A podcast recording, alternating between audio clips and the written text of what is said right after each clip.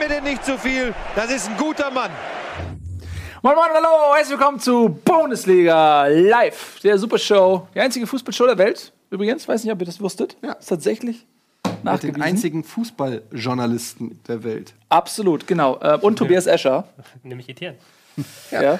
Ich habe auf dem, ich war vor einer Woche ja beim ähm, Spiel in Bremen im Weserstadion. ja, das bestätige ich. Und ich war dort auf dem Presseparkplatz, habe ich mich mit Gunnar hingeschlichen. Ja. Und die haben uns da hingelassen. Das heißt, ich bin offiziell Journalist. Ja, du hast eh einen Presseausweis. Du bist sowieso off offiziell Journalist, jetzt nur was du halt mit diesem Titel machst. ne? Ja, jetzt bin ich verifizierter Fußballjournalist. Ja, das ist gut für dich. Ähm, so, ihr fragt euch, ja, da, da erblicke ich doch hier noch einen orange leuchtenden leeren Stuhl. Wer könnte da Platz nehmen? Ist es vielleicht Ralf Gunnisch? Ist es vielleicht Nico? Nein, wir haben einen fantastischen Viel Gast besser. heute. Er ist, äh, man kann es so sagen, jemand, der ähm, um dieselbe Gunst buhlt wie Tobias Escher. Ja, es ist, Den lesenden Fußball. wie viele gibt es davon eigentlich? Zwölf. Zwölf, ne? Oder? Ungefähr, ja. Zwölf, drei- Wie viele Exemplare hast du verkauft? 14? Plus Äh, zwei an deine Eltern? Also die, 12. erste, die erste Auflage ist komplett ausverkauft. Das Buch steht auf Rang 13 der Bestsellerliste. Ja, das heißt ja nicht, wie hoch war die äh, Auflage? 5000. Oh, Die zweite Herr. Auslage ist jetzt im Druck. Ja. Auf Platz 1 der Bestsellerliste ist Palutens Minecraft. Ja, ich habe übrigens eins zugeschickt bekommen. Ich Vielen Dank an. Paluten an dieser Stelle. Ich habe ein Buch bekommen. Ich werde es stiften für einen guten Zweck. So, wir kommen jetzt zu unserem Gast. Ich freue mich sehr, dass er heute hier ist und mir so mal so ein Fussel vom, vom Buch pusten. Er ist Autor, ich halte den Namen noch zu, damit ich ihn gleich ansagen kann. Er ist Autor dieses Buches. Es heißt Matchplan, aber es ist nicht sein erstes Buch. Nein, er hat schon mehrere Bücher geschrieben. Es äh, ja, beschreibt den Fußball in seiner, äh, in, in seinen, wie soll man sagen, strategischen Fundamenten. Ähm, ja, ruck mal ein Stück zur Seite, das ist gut. Meine Damen und Herren, wir freuen uns sehr, den Elf Freunde Chefredakteur Christoph Biermann hier zu haben. Herzlichen Glückwunsch, Christoph, dass du hier bist. Ich freue mich sehr. Schön, dass du da bist. Hallo Christoph, herzlich willkommen. Christoph, die Hand. Das hört jetzt der Philipp Köster nicht gerne. Ja, Chef, in der Chefredaktion bist du. Ich habe dich gerade zum alleinigen Chefredakteur Nein, erstellt. nein, nach nein, heute- der Chefredakteur ist immer noch Philipp Köster. Also das, das halten wir jetzt mal hier fest. Ja, aber es kann ja noch kommen. Und Na, die Sendung, wenn ich mal groß bin. die Sendung soll zeitlos sein und wenn man die jetzt in zwei, drei Jahren noch sieht, dann hat sich das ja vielleicht geändert. Philipp Köster hat sich auch bei uns beworben. Ähm, mal gucken, ob wir den nehmen. Ja, als Requisite. Also Requisiteur. So. Äh, Christoph, das ist dein Buch. Ähm, Matchplan. Und das ist, wer bei Tobias Escher schon denkt, das ist akademisch unerreichbar für mich, ähm, der wird bei diesem Buch wahrscheinlich nicht mal die erste Seite lesen wollen.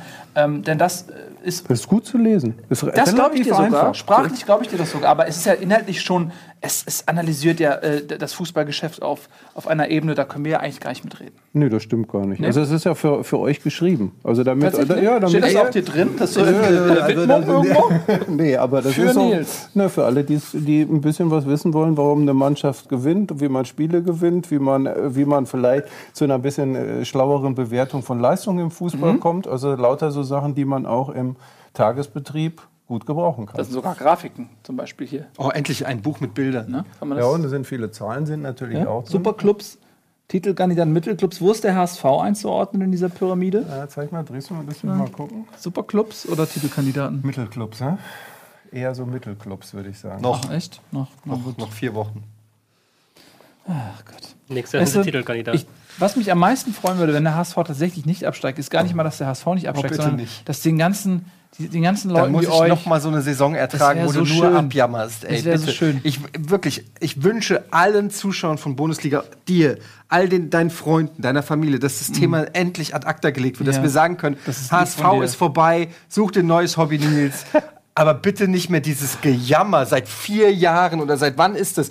Muss ich mir das Leid des HSV-Fans Nils Bohmhoff anhören? Ich mag es nicht mehr hören. aber das ich ist ja, mag es man muss ja fairerweise dagegenhalten, wenn ich irgendwas über den HSV sage, konterst du seit Jahren immer damit, Halt's Maul, ihr seid ja noch nicht einmal abgestiegen. Ich als Frankfurt-Fan. Bla bla bla. Das ziehst du ja auch bis heute durch. Ich muss ja was drauf antworten. Ja, du kannst Aber doch einfach ich mach das fast empathisch ja nicht sein auf. und sagen, Nils, ich weiß. Ich war die ersten drei Jahre empathisch. Jetzt ist vorbei. Natürlich. Jetzt ist vorbei. Ja, ja, ja, ja. Es geht runter und damit ist Aber endlich. ich, also ich Ja. kann dir versichern, äh, Absteigen ist eine menschlich wertvolle Erfahrung. Also ich bin Anhänger des VfL Bochum. Wir sind, glaube ich, sechsmal abgestiegen und irgendwie.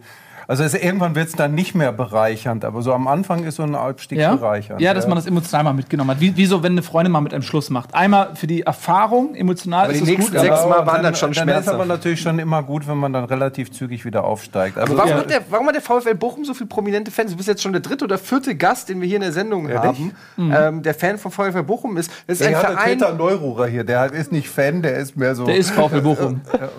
Ist ja auch Bochum-Fan. der ist ja eigentlich Schalke-Fan.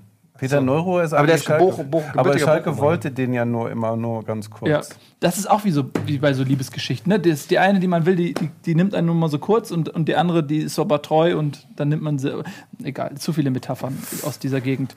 Ähm, wir werden gleich später im Verlauf der Sendung über dein Buch äh, sprechen. Ich freue mich sehr drauf. Guck mal, was da alles drin ist, so an, an Grafiken und Tabellen Wahre und Tabellen.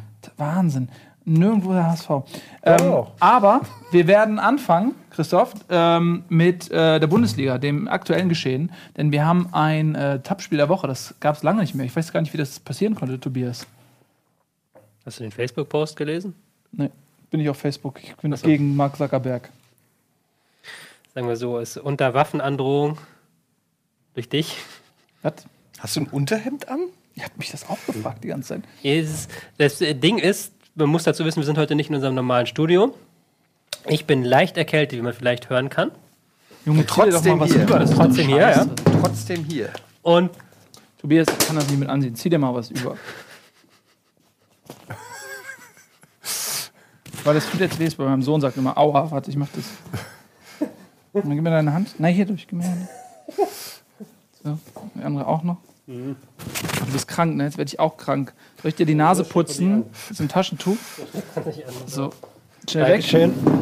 So, kann ich da mir an. So, was ist das für ein Trikot? Ach, ich habe mir extra das nicht äh, ausgezogen, weil ich mich hier geschwitzt habe, wie blöde. Vielen Dank fürs Weiterschwitzen lassen. Mhm. Ähm, Ja, wenn ich krank werde, heißt wieder, Ellie ist immer krank. man muss halt dazu sagen, das andere Studio, da haben wir uns den ganzen Winter so einen abgefroren in dem Ding. das, stimmt. Und jetzt kommt plötzlich der Sommer raus, wieso auch immer. So Sich der das erlaubt hier in Hamburg. Und jetzt sitzen wir hier und es ist warm. Das ist sehr Auch warm. nicht zu warm. Das ist aber recht warm. Aber es ist schon, also die, die, die, die Steigung ist schon extrem. Wir hatten neulich noch ein Grad nachts und dann waren es 17 Grad mittags. Im Studio. auch. Ja. Also hier, hier ist ja immer verdoppelt. Also wenn draußen 17 Grad sind, sind es hier 34 Grad. Insofern sind es jetzt 48 Grad hier drin. ja, Weil wir stimmt. draußen zwölf haben. 12.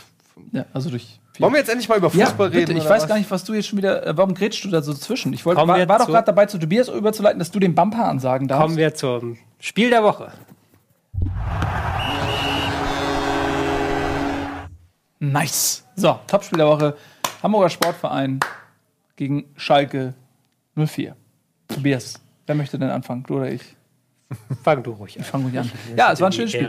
Ähm, ich, hab, äh, ich musste ein bisschen babysitten. Ich konnte, das komplett, ich konnte es nicht so konzentriert verfolgen, ähm, wie ich das wollte. Und ich muss tatsächlich in der 80. Minute musste ich, musste ich dann meinen Sohn ins Bett bringen, irgendwie, weil der quengelig wurde. Und habe ich natürlich das Tor verpasst. Aber ich habe es mir hinterher angeguckt. Ähm, es war ein fantastisches Spiel aus Sicht des HSV. Wenn man die letzten vier Jahre ertragen hat, dann war das äh, wirklich wie vier Wochen Maledivenurlaub irgendwie. Das war so schön.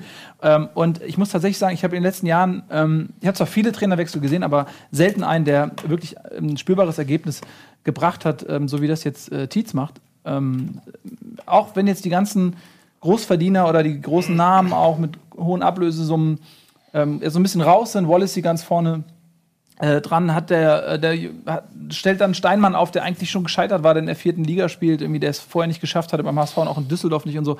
Das ist jetzt auf einmal ein Junge, der da eine große Rolle einnimmt und die ganzen anderen, äh, in Holtby ist wieder da, die versuchen Fußball zu spielen. Da sitzen auf einmal stehen Leute auf dem Fußballplatz, die versuchen wirklich Fußball zu spielen und nicht nur zu zerstören. Die arbeiten nicht nur mit Angst, mit hohen Bällen und, und so, sondern ah, die versuchen es wirklich.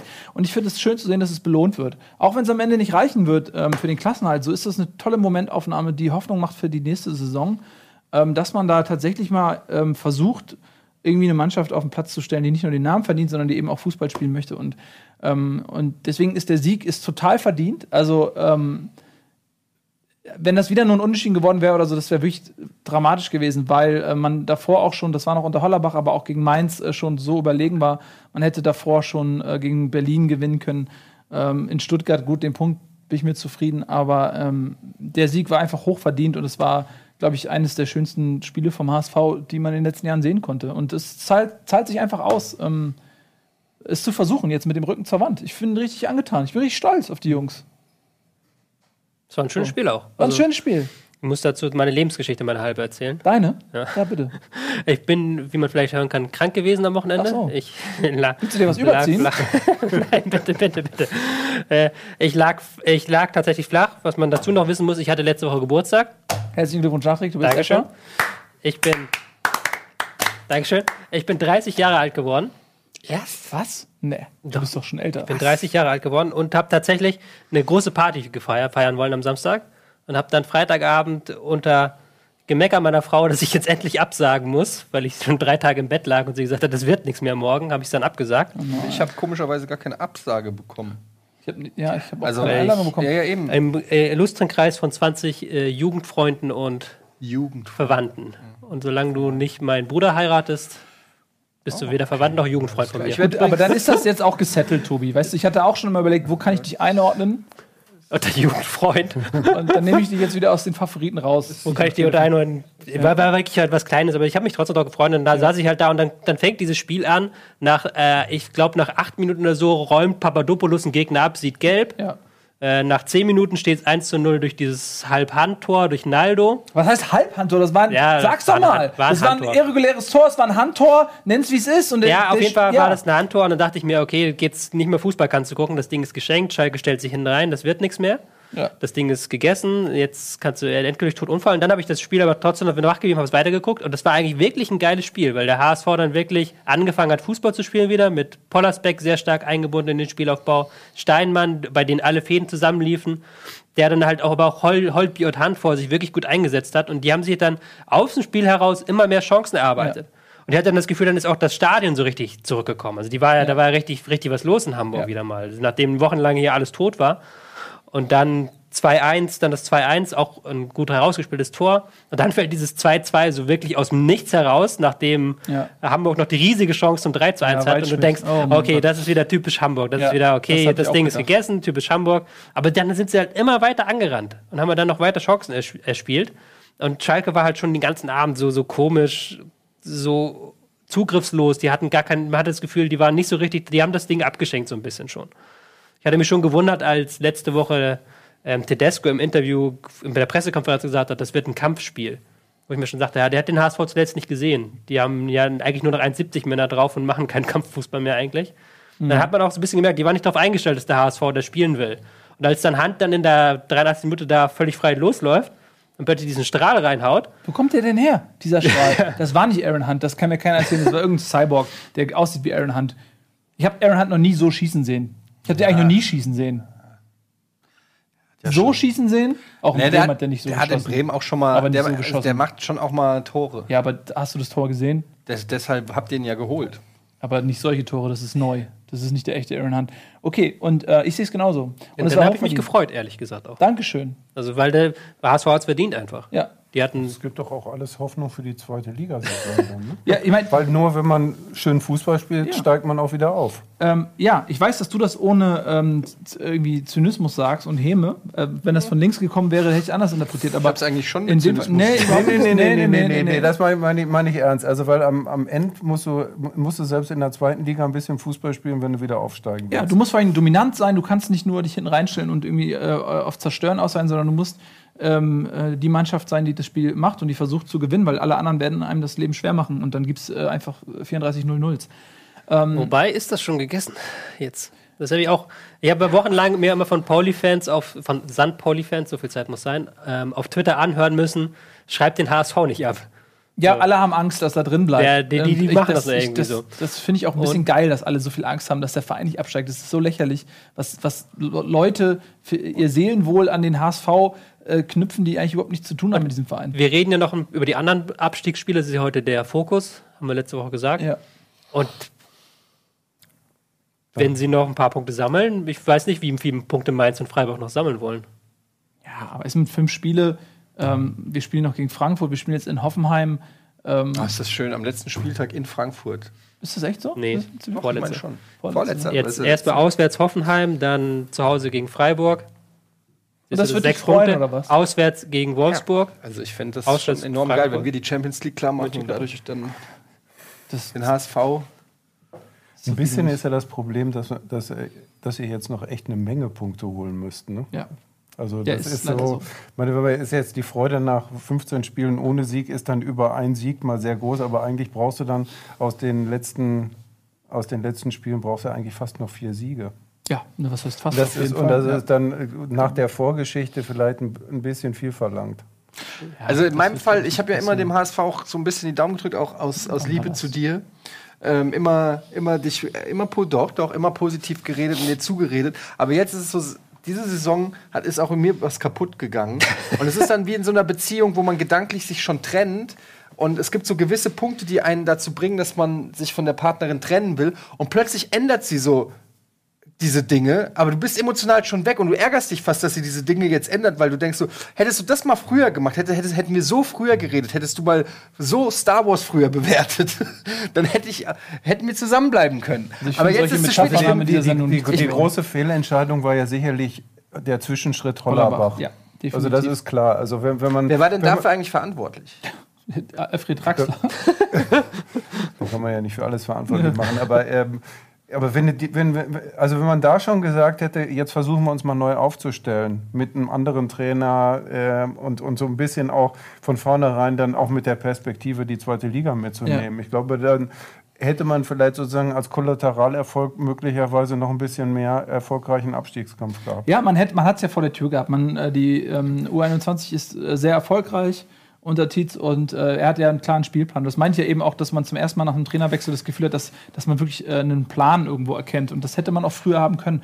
Und eventuell ist tatsächlich der Zwischenschritt Hollerbach dann der Genickbruch am Ende. Ja. Ja, aber ich, ich weiß nicht, wir, wir können das jetzt sozusagen retrospektiv alles gut äh, analysieren. Die Frage ist natürlich nur, ob zu dem Zeitpunkt, wenn man da gesagt hätte, jetzt zaubern wir den U21-Trainer, der überhaupt keine Fußballprofi-Vergangenheit hat, der viele schicke Bücher geschrieben hat, wenn wir den auf einmal aus, dem, aus der äh, hervorzaubern, ob, ob das da, da zu dem Zeitpunkt nicht auch vom Publikum negativer gesehen worden wäre als etliche Wochen später. Also das ist, das ist ja auch immer ein bisschen das Elend von solchen Clubs wie dem HSV, also den großen Traditionsclubs, die, deren, deren sozusagen Selbstgefühl oft größer ist als ihre, ihre reale sportliche Stärke zum gegebenen Moment, dass der Mut für solche Entscheidungen viel geringer ist.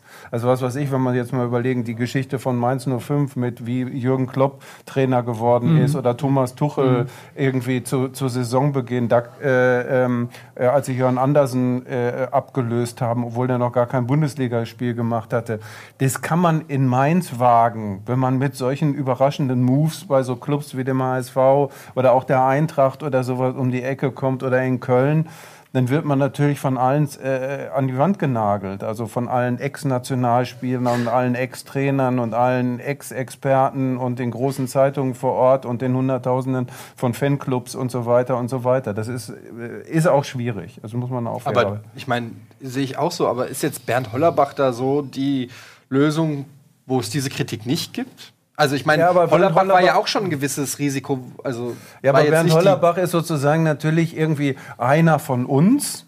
Das ist ja irgendwie äh, oft, äh, das ist ja keine fachliche en en en Entscheidung, aber sozusagen so fürs Gefühl einer von uns und irgendwie einer, der, äh, das war so die Wahrnehmung, die sehr oberflächliche Wahrnehmung, der so für sehr engagierten Fußball steht. Wobei ja völlig klar war, fand ich jedenfalls, äh, zu dem Zeitpunkt, als Gistol entlassen wurde, dessen Art von äh, äh, Fußball, sozusagen, den, hat es ja nicht an Engagement ge, ge, gemangelt oder sowas. Den hat es einfach an, an Fußball gemangelt. Und dann holt man jemanden, dem es letztendlich in, in einer Anlage vom Fußball auch an Fußball mangelt, der, wo es auch viel um Willen und Willensschulung und so, das ist so ein Zeug ja. geht.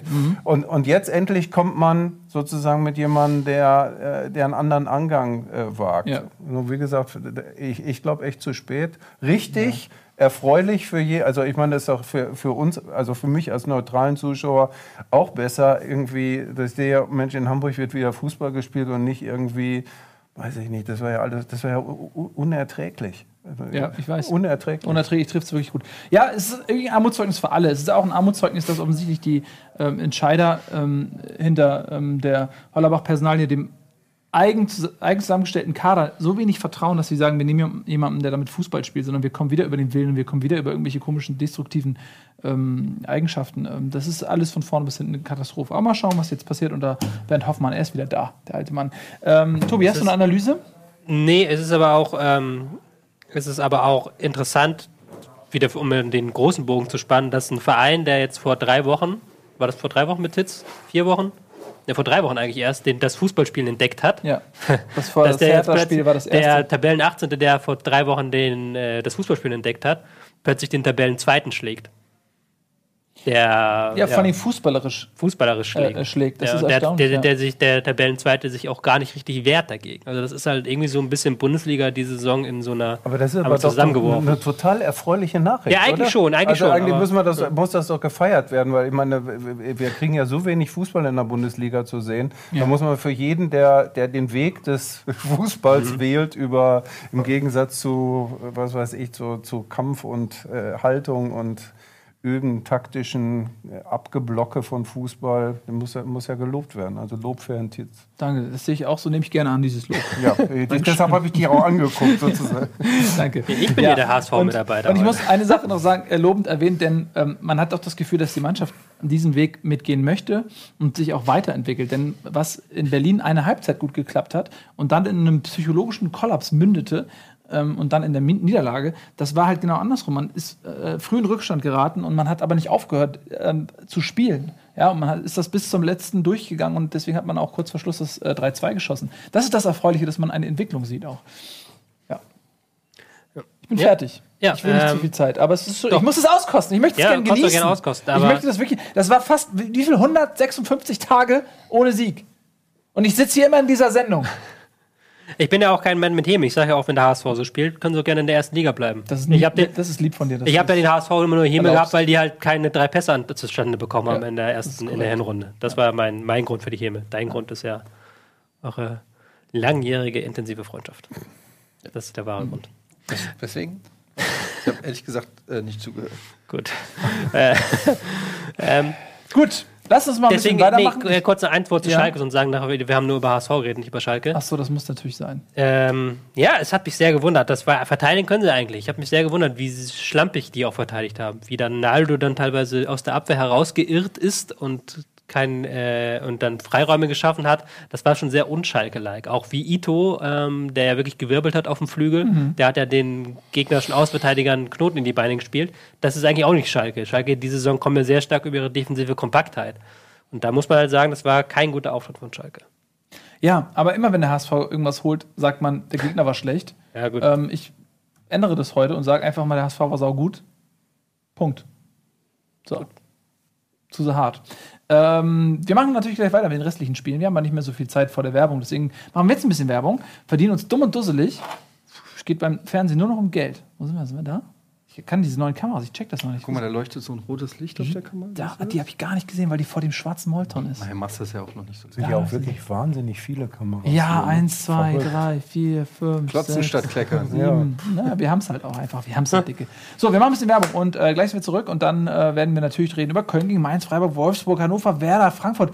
Ja, lassen wir aus, Gladbach, Hertha, BVB, Stuttgart, Augsburg, Bayern und äh, heute ist noch Leipzig gegen Leverkusen und dann reden wir natürlich über Christophs Buch hier. Das wird super gut. Bis gleich.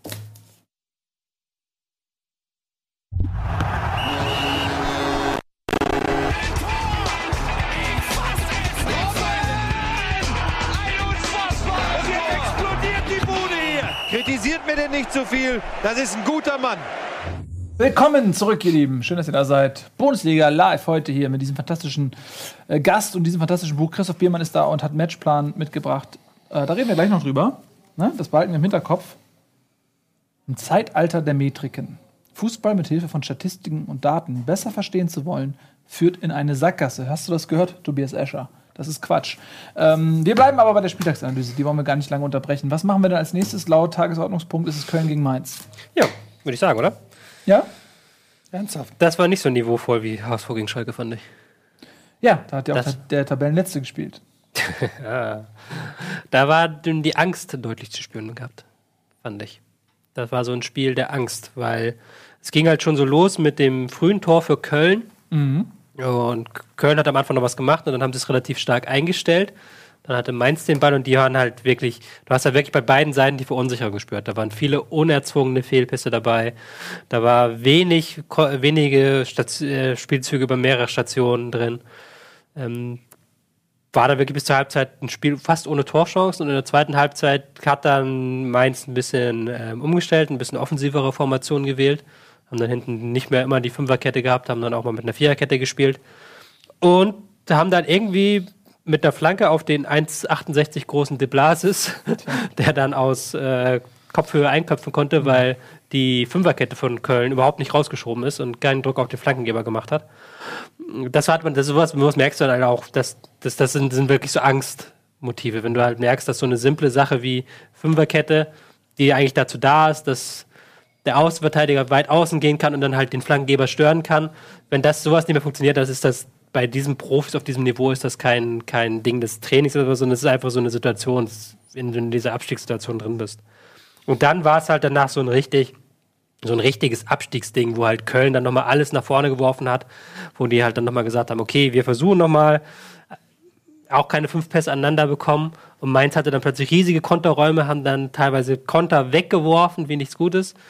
Hatten dann, aber auch noch beide Seiten hatten gute Chancen. Und am Ende 1-1. Ja, äh, du Das sagst niemanden das, ne? nützt die so Angst. richtig, das ähm, meinte ich ja neulich schon. Ich habe bei, bei Köln wirklich das Gefühl, ähm, solange sie ähm, die Underdogs waren und alle hatten sie abgeschrieben, ja, die waren ja weg vom Fenster, da haben sie auch gut gespielt. Und jetzt, wo sie merken, diese Aufholjagd, die führt vielleicht sogar noch zu einem Ergebnis, nämlich dass sie Relegation spielen können. In dem Moment ähm, fängt es an, dass sie was verlieren können. Vorher hatten sie nur noch was zu gewinnen. Jetzt auf einmal können sie was verlieren. Und du hast im direkten Duell mit Mainz, und das, der HSV hat ja vor zwei, drei Spieltagen ähm, oder vier Spieltagen genau die, die gleiche Situation. Du kannst äh, dich da richtig ransaugen mit einem Sieg gegen Mainz. Das ist ja ein sogenanntes Sechs-Punkte-Spiel. Und in dem Moment musst du halt abliefern. Und das ist ähm, echt schade, weil machen wir jetzt mal ein bisschen hätte, wenn und aber äh, spielen. Köln hätte 23 Punkte und äh, Mainz hätte jetzt 26 Punkte. Dann bist du drei Punkte du dran. dran, Ähm, gut, Torverhältnis spricht noch ein bisschen für Mainz, aber das ist tatsächlich eine Sache, die an einem Spieltag äh, kannst du zumindest ähm, punktetechnisch gleichziehen. Also das, äh, und jetzt auf einmal sind es wieder sechs Punkte. Du hast es also, halt richtig, richtig gemerkt, dass die, dass die das wussten auf dem Platz. Ja. Die sind ja richtig nervös geworden am Ende, die, die Kölner. Also wo man dann auch gedacht hat, die waren ja noch sogar in Überzahl ganz am Ende. Äh, für in der re relativ langen Nachspielzeit. In der 91. gab es, glaube ich, die rote und dann gab es acht Minuten Nachspielzeit oder so. Und die haben halt dann wirklich panisch, panisch den Ball versucht irgendwie vors Tor zu bekommen. Ich meine, du hast natürlich ähm, als, als Köln auch wirklich das riesengroße Problem, dass du ähm, eigentlich eine Rückrunde spielen musst, die, fast so, die dich normalerweise fast in die Champions League führt. Also die, und, und du hast ja auch, ich meine, das ist ja eine ordentliche Mannschaft, wie wir jetzt in der Rückrunde sehen, die ordentlichen Fußball spielt, aber eigentlich wird von der verlangt, dass die, dass die jetzt punktet wie ein Spitzenteam. Und ich glaube, dass genau dann jetzt äh, bei diesem Main-Spiel das, was du gerade gesagt hast, äh, äh, durchgeschlagen hast. Auf einmal denkst du, ist sozusagen all das, was so an Befreiung vielleicht auch da war. Ach, guck mal, wir funktionieren wieder, wir punkten auch ein bisschen, wir, wir, wir gewinnen und so weiter. Was aber ja eigentlich äh, fast so in so einem befreiten Raum stattgefunden hat, weil, weil, weil irgendwie niemand damit gerechnet hat, dass noch was geht. Dass in dem Moment, wo dann was geht, die Belastung irrsinnig hoch wird. Also wir haben ja so eine parallele Geschichte im, in der zweiten Liga mit dem ersten FC Kaiserslautern, Ja. der ja auch so einen riesengroßen Abstand aufholen muss, der das jetzt unter Michael Fronzek wahnsinnig gut gemacht hat. Und, und du merkst aber dann auch jetzt irgendwie, wie wir am Wochenende gegen, gegen äh, Regensburg oder so, dass, dass es dann auf einmal irgendwann auch an so Grenzen kommt. Weil es halt dann, dann echt auch keine Spitzenmannschaften sind, die aber wie Spitzenmannschaften punkten müssen. Ja, aber das, genau, das wollte ich gerade sagen. Man darf ja nicht vergessen, dass Köln ja jetzt auch aus einem gewissen Grund im Abstiegskampf ist, nämlich vermutlich, weil da auch Qualität äh, fehlt. Und ähm, im Prinzip, wenn sie dann aufholen, das heißt verhältnismäßig viele Punkte holen, dann spielen sie vielleicht sogar auch über ihren Verhältnissen.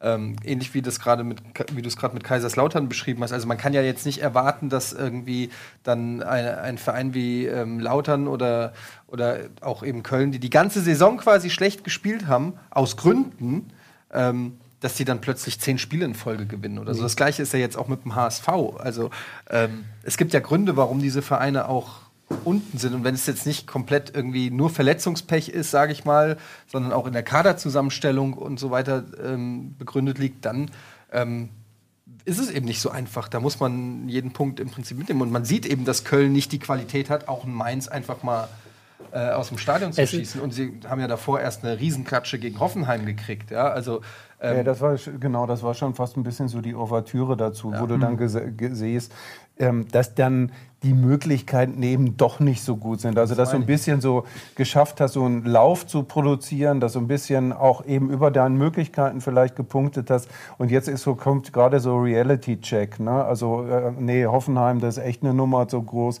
Und eigentlich reicht es auch nicht wirklich, um, um Mainz äh, zu schlagen. Und dann ist es natürlich irgendwann so, diese, äh, ich meine, ich habe wirklich genug von diesen, von diesen Abstiegsspielen gesehen. Die sind halt auch wirklich echt so, so Nervenmühlen. Also Ja, das, äh, äh, das auszuhalten, da musst du sehr abge abgebrüht sein. Und ich glaube, das fehlt dieser Mannschaft auch.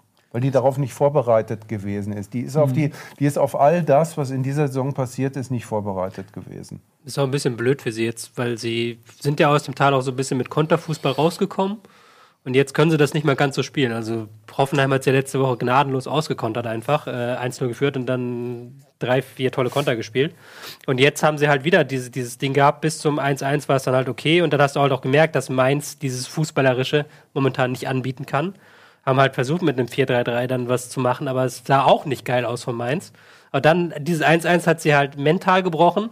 Aber du hast auch gemerkt, die haben nicht, die haben nicht die, den, die haben nicht das Werkzeug jetzt, um das mental irgendwie noch wettzumachen, wie zum Beispiel der HSV, wo du jetzt merkst, okay, die arbeiten an so Sachen im Ballbesitz. Das hast du bei Köln nicht gemerkt, fand ich. Also das Restprogramm ist natürlich auch bitter, ne? Wir haben noch zwei Heimspiele, das ist gegen Schalke und gegen Bayern.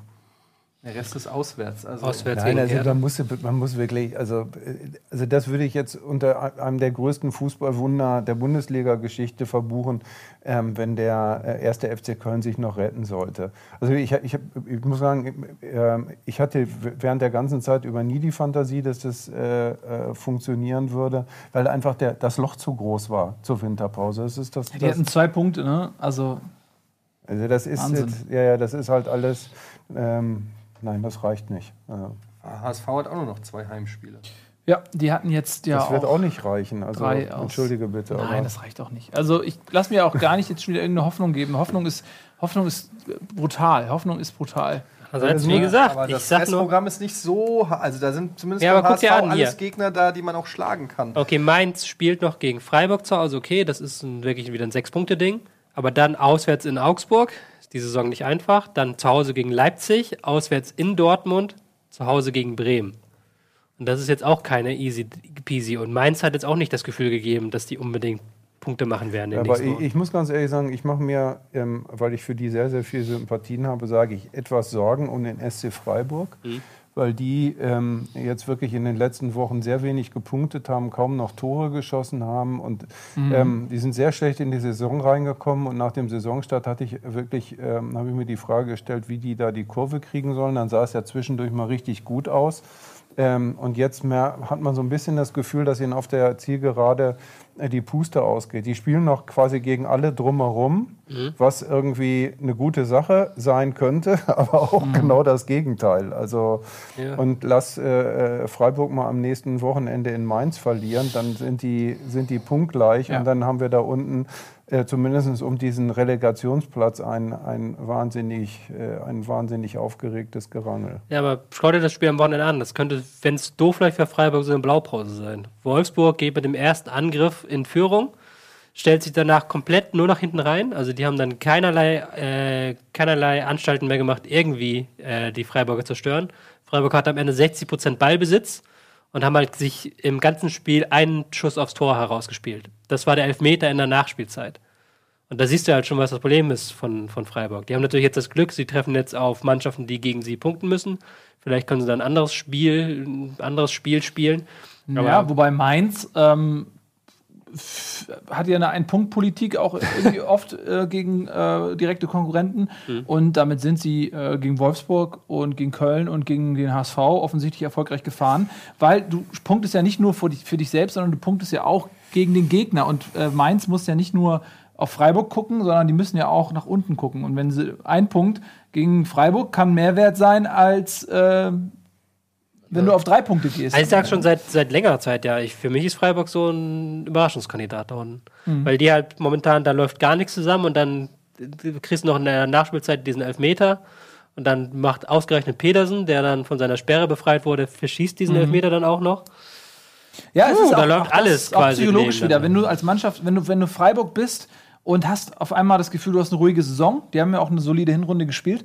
Und dann rutschst du da aber peu à peu rein. Und diese Angst. Aber, aber, die, ja? aber ich glaube, dass die da durchaus darauf vorbereitet gewesen sind. Also weil die, die, man darf ja nicht vergessen, die haben, ähm, die haben ja wirklich sehr, sehr gute Spieler verloren. Äh, Grifo an, an Mönchengladbach, der da nicht so der große Erfolg bislang Philipp. ist, aber und Maximilian Philipp, der nach Dortmund gegangen ist, das ist, das ist ein massiver Verlust, den sie irgendwie nicht richtig äh, kompensieren konnten, was halt auch wahnsinnig schwierig ist. Und äh, die haben da schon irgendwie mit gerechnet. Also so, so ist es äh, nicht. Und man darf ja, also der, der größte Faktor für Erfolg im Fußball ist immer noch, wie viel Geld hast du zur Verfügung. Und Freiburg ist immer noch die Mannschaft, die in der Liga, ich vermute mal zusammen mit dem FC Augsburg, um das, um das wenigste Geld verfügt. Also Geld heißt ähm, äh, Personaletat deiner Mannschaft. Das ist der, der Faktor, der über er, äh, Erfolg entscheidet. Entschuldige bitte, außer man, man macht so wie beim, beim HSV, die wahrscheinlich irgendwie immer noch die fünf, sechs, sieb teuerste Mannschaft der Bundesliga haben. Und ähm,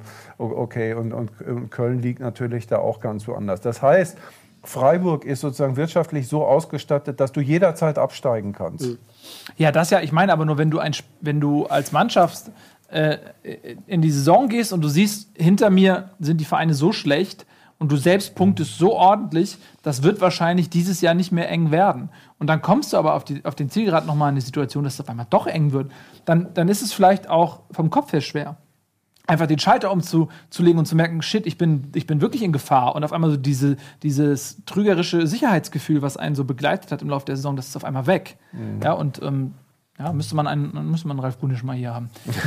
Der könnte da vielleicht was zu sagen. Gut, wollen wir noch was zum Spiel sagen?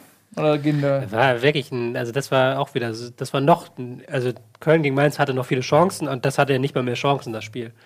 Also Wolfsburg hat sich dann irgendwie am Ende zum 2 zu 0 gewuchtet, aber da war halt, Freiburg hatte halt den Ball und die haben halt nicht viel zustande bekommen, weil du halt auch merkst, dass die immer noch keine Lösung haben, ins letzte Drittel wirklich reinzukommen in Schusssituationen. Dafür hast du, da fehlt irgendwie jemand, der einen Ball hält oder der am Pass im letzten Drittel spielt oder auch der den Flügel entlang geht. Das ist ganz schwierig. Ja, also, es bleibt spannend da unten. Ähm, Freiburg gegen Wolfsburg. Jetzt sind wir bei den eben angesprochenen. Ähm, what? Wolfsburg? Was ist mit Wolfsburg? Wir haben nichts zu Wolfsburg gesagt. Nicht wirklich. Das Oder? ist so. Erster Sieg von Bruno Labbadia. Erster Sieg. Erster Sieg von Mola, weil ich meine, Wolfsburg hat sich quasi so ein bisschen ähm, Luft verschafft. Also, wenn die das verlieren, dann sind die auf einmal auf dem Relegationsplatz. Ähm, muss man vielleicht auch noch mal sagen. Ist halt so ein Bruno Labbadia-Ding, hatte ich ein bisschen das Gefühl. Was? Was heißt das? Im siebten Spiel zu gewinnen. Im siebten Spiel zu gewinnen, ja. Nein, dieses, dieser Fußball, Alter, die, die sind halt wirklich jetzt, die sind halt wirklich jetzt komplett über diese Leidenschaft und die versuchen halt wirklich komplett jetzt irgendwie da Fortun reinzubekommen. Du hast halt nach diesem 1 zu 0 gemerkt, dass sie da halt, okay, dann gesagt haben, ja, nicht zu viele Spieler nach vorne bringen, wir müssen jetzt diesen, dieses Erfolgserlebnis mitnehmen, damit wir wieder ein bisschen, bisschen Luft zum Atmen haben. Ja.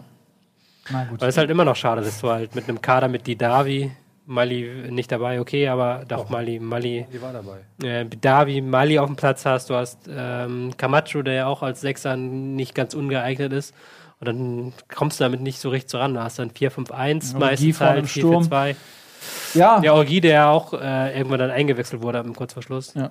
Aber ja, ist halt schwierig. Nun gut. Hannover gegen Werder. Hannover hat es auch schwierig in den letzten Wochen. Ähm, so, man hatte so ein bisschen das Gefühl, die Formel ist geknackt. Ja, Enigma ist geknackt. Mhm. Ähm, Hannover ist ein bisschen durchschaut und ähm, dann waren sie so ein bisschen in, einem, in einer Abwärtsspirale. Es wurde auch ein bisschen unruhig. Äh, das Polster, denke ich, ähm, hätte so oder so ausgereicht, um zumindest nicht abzusteigen, aber man so langsam kam der Strudel näher. Fünf Punkte waren es, glaube ich. Ähm, oder se äh, äh, sechs Punkte vor dem Spiel irgendwie, fünf, sechs Punkte vor Mainz.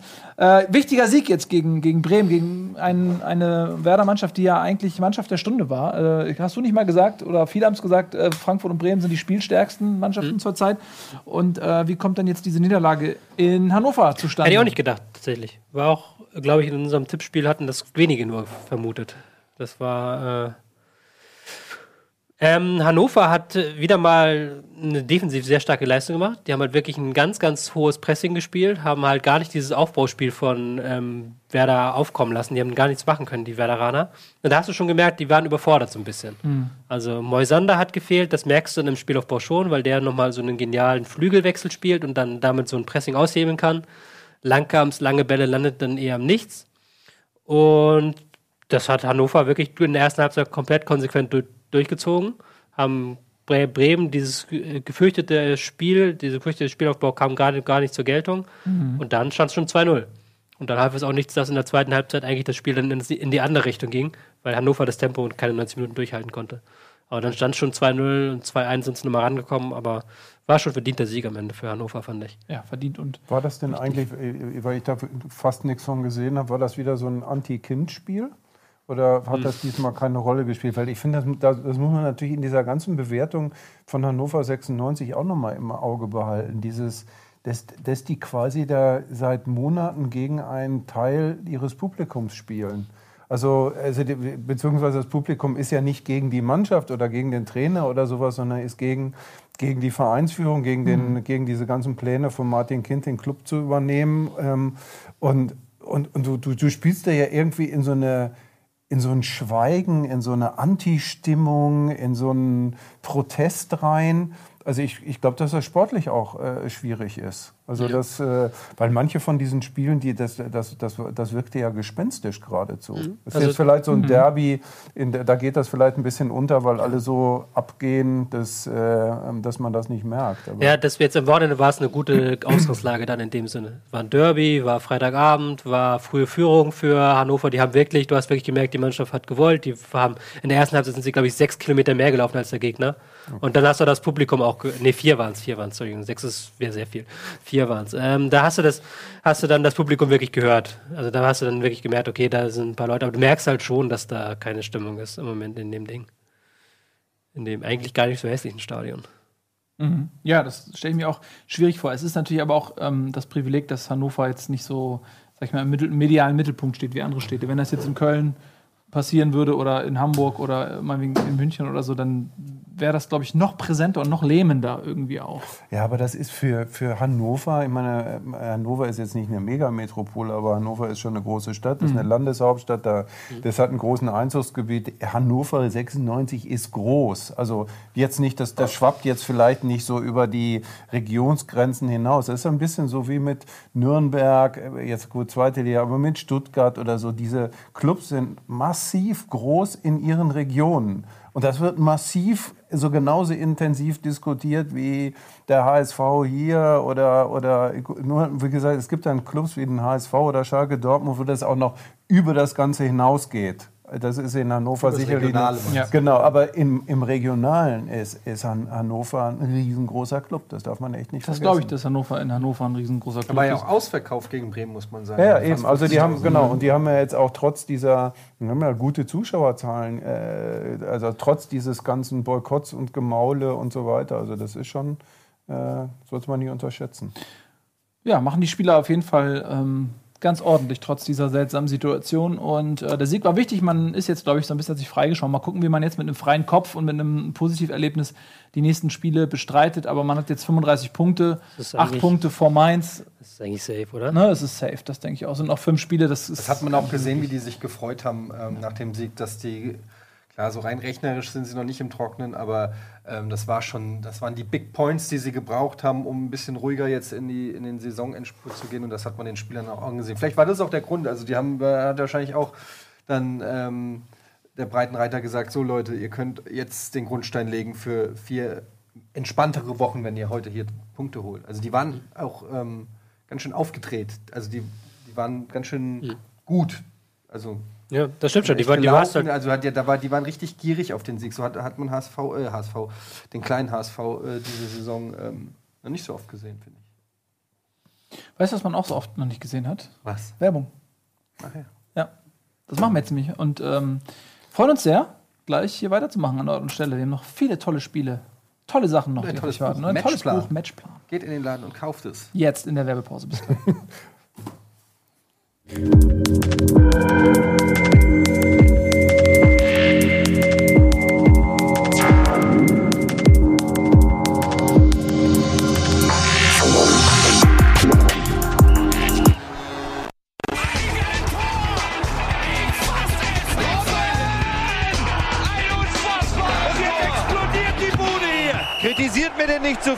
Das ist ein guter Mann. Da seid ihr ja wieder. Gebt euch mal einen Applaus. Wir geben euch auch einen Applaus. Schön, dass ihr da seid, dass ihr so lange durchgehalten habt. Christoph Biermann ist hier, Matchplan ist hier, sein Buch. Wir reden noch ein bisschen über die Fußball-Bundesliga. Äh, ich freue mich jetzt sehr auf einen ja, emotionalen, aber auch analytischen Blick auf das Spiel Gladbach gegen Hertha, Etienne. Ich finde, die Gladbacher sind overhyped und werden zu Recht nicht international spielen diese Saison. Tja, es sind drei Punkte bis zur Eintracht Frankfurt. Weiß. Freunde. Ja, ähm, das war natürlich ein Scherz. Du willst, dass ich über das Spiel Eintracht Frankfurt gegen Hoffenheim rede. Willst du das? Vollkommen zu Recht, weil es ein tolles Spiel war. Nils. Hast du es gesehen? Hast Mhm. Ich habe ähm, ähm, ich hab's im Ticker gelesen, ja, weil ich konnte nicht, war eine Sonne. war eine Sonne, die brauchte mich, die Sonne. Die, Ja. Der Sonne fehlt an Vitamin N. Ähm, ja, es war wirklich ein, äh, es war ja wirklich für beide Mannschaften ein sehr wichtiges Spiel, wenn wir mal die Tabelle, ja, da sehen wir sie ja, ähm, dann sehen wir, ähm, dass es für beide Mannschaften natürlich um viel ging und ähm, ja, auch in angemessen des Restprogramms, das die Eintracht hat, jetzt noch mit Bayern, Leverkusen und ähm, Schalke, ähm, drei dicke Kaliber, die ebenfalls alle ins internationale Geschäft wollen. Ähm, war das schon dann so ein Heimspiel, wo die Eintracht, wo man schon auch im Vorfeld in der Berichterstattung gemerkt hat, da wird was erwartet jetzt gegen Hoffenheim? Gerade weil es auswärts zurzeit nicht so läuft, ist dann zu Hause so die letzte Bastion, die sollte jetzt besser nicht fallen. Hoffenheim kam aber mit einem 6-0 gegen Köln, also auch mit Rückenwind nach Frankfurt und hat da dann auch, ähm, da wusste man jetzt nicht so, die haben schon einigermaßen einen Lauf jetzt gehabt in letzter Zeit. Also das war jetzt ist auch keine Laufkundschaft gewesen. Und es war ein tolles Spiel eigentlich. Es war ähm, wirklich Torchancen auf beiden Seiten. Ähm, am Anfang habe ich Hoffenheim ein bisschen besser gesehen, aber ich würde sagen, so 60 Minuten ähm, fand ich die Eintracht überlegen. Also überlegen. Ein bisschen besser, ein bisschen, gerade in der zweiten Halbzeit dann doch bestimmter gespielt, mehr aufs Tor äh, gegangen als, als Hoffenheim. Aber man muss sagen, es hätte bei beiden ähm, noch mehrmals klingeln können. Es gab Pfostentreffer und, und Lattentreffer und, und große Torchancen und vergebene Torchancen auf beiden Seiten. Ähm, ich herausstellen kann ich äh, Marco Fabian auf Seiten von Frankfurt ein erstes Spiel von äh, Beginn an diese Saison, der ähm, den verletzten Rebic ersetzt hat, meiner Meinung nach ein gutes Spiel gemacht hat.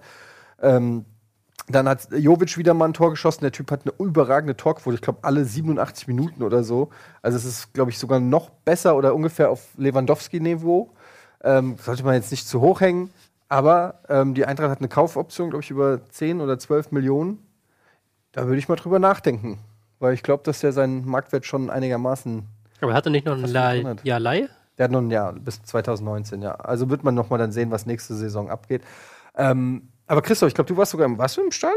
Nee, ich, hab's, äh, nee, ich war letzte Woche in Frankfurt für, Ach so. eine, für eine Geschichte für elf Freunde, wo ich jetzt nicht so viel von verrate, weil müsst ihr das nächste Heft lesen. Werden wir machen. Auch mit, mit, mit, mit Cover, Eintracht-Cover? Na, soweit nicht. Also, soweit sind wir noch nicht. Nee, nee, nee. Ähm, nee, aber ich habe das Spiel am, am, am, äh, ähm, am, am Sol- gestern, gestern Abend, gestern Abend war es. ja. Gestern Letzte- Abend. Genau, äh, habe ich es gesehen und ähm, äh, ich fand es auch wieder gut, muss ich sagen. Also ich finde halt, das ist eine, also so eine Mannschaft, der ich gerne zuschaue und der ich auch gerne zuschaue, weil sie ähm, ja, weil so irgendwie so eine Ar- Art von äh, Widerständigkeit hat, so, so würde ich das vielleicht mal formulieren, die wenig Mannschaften haben. Also die, das ist jetzt nicht alles großer Fußball, aber ähm, da steckt sehr viel Haltung hinter. Und das, das ist was, was mir äh, äh, sehr gut gefällt. Und dann sind da tolle Spieler drin. Also ich, äh, ich finde find zum Beispiel auch De Guzman, ähm, ein Spieler, den ich sehr gerne sehe, obwohl der gestern kein, kein, gutes, kein so gutes Spiel hatte. Wolf finde ich ganz toll, also ein Mann mit wahnsinnig viel Tempo, viel Direktheit, der ja auch toll das ähm, 1 zu 0 vorbereitet hat. Ähm, also da sind auch eine Menge ganz, ganz guter Spieler einfach drin und äh, gut zusammengebunden von dem Trainer. Und ich habe aber trotzdem, ähm, auch da muss ich jetzt so ein bisschen rumunken, äh, ich glaube, es läuft eher auf den siebten Platz raus. Äh, vielleicht irgendwie geht ja dann was über das Pokalfinale oder über den Ausgang des Pokalfinales, dass dann der siebte Platz auch für Europa reicht.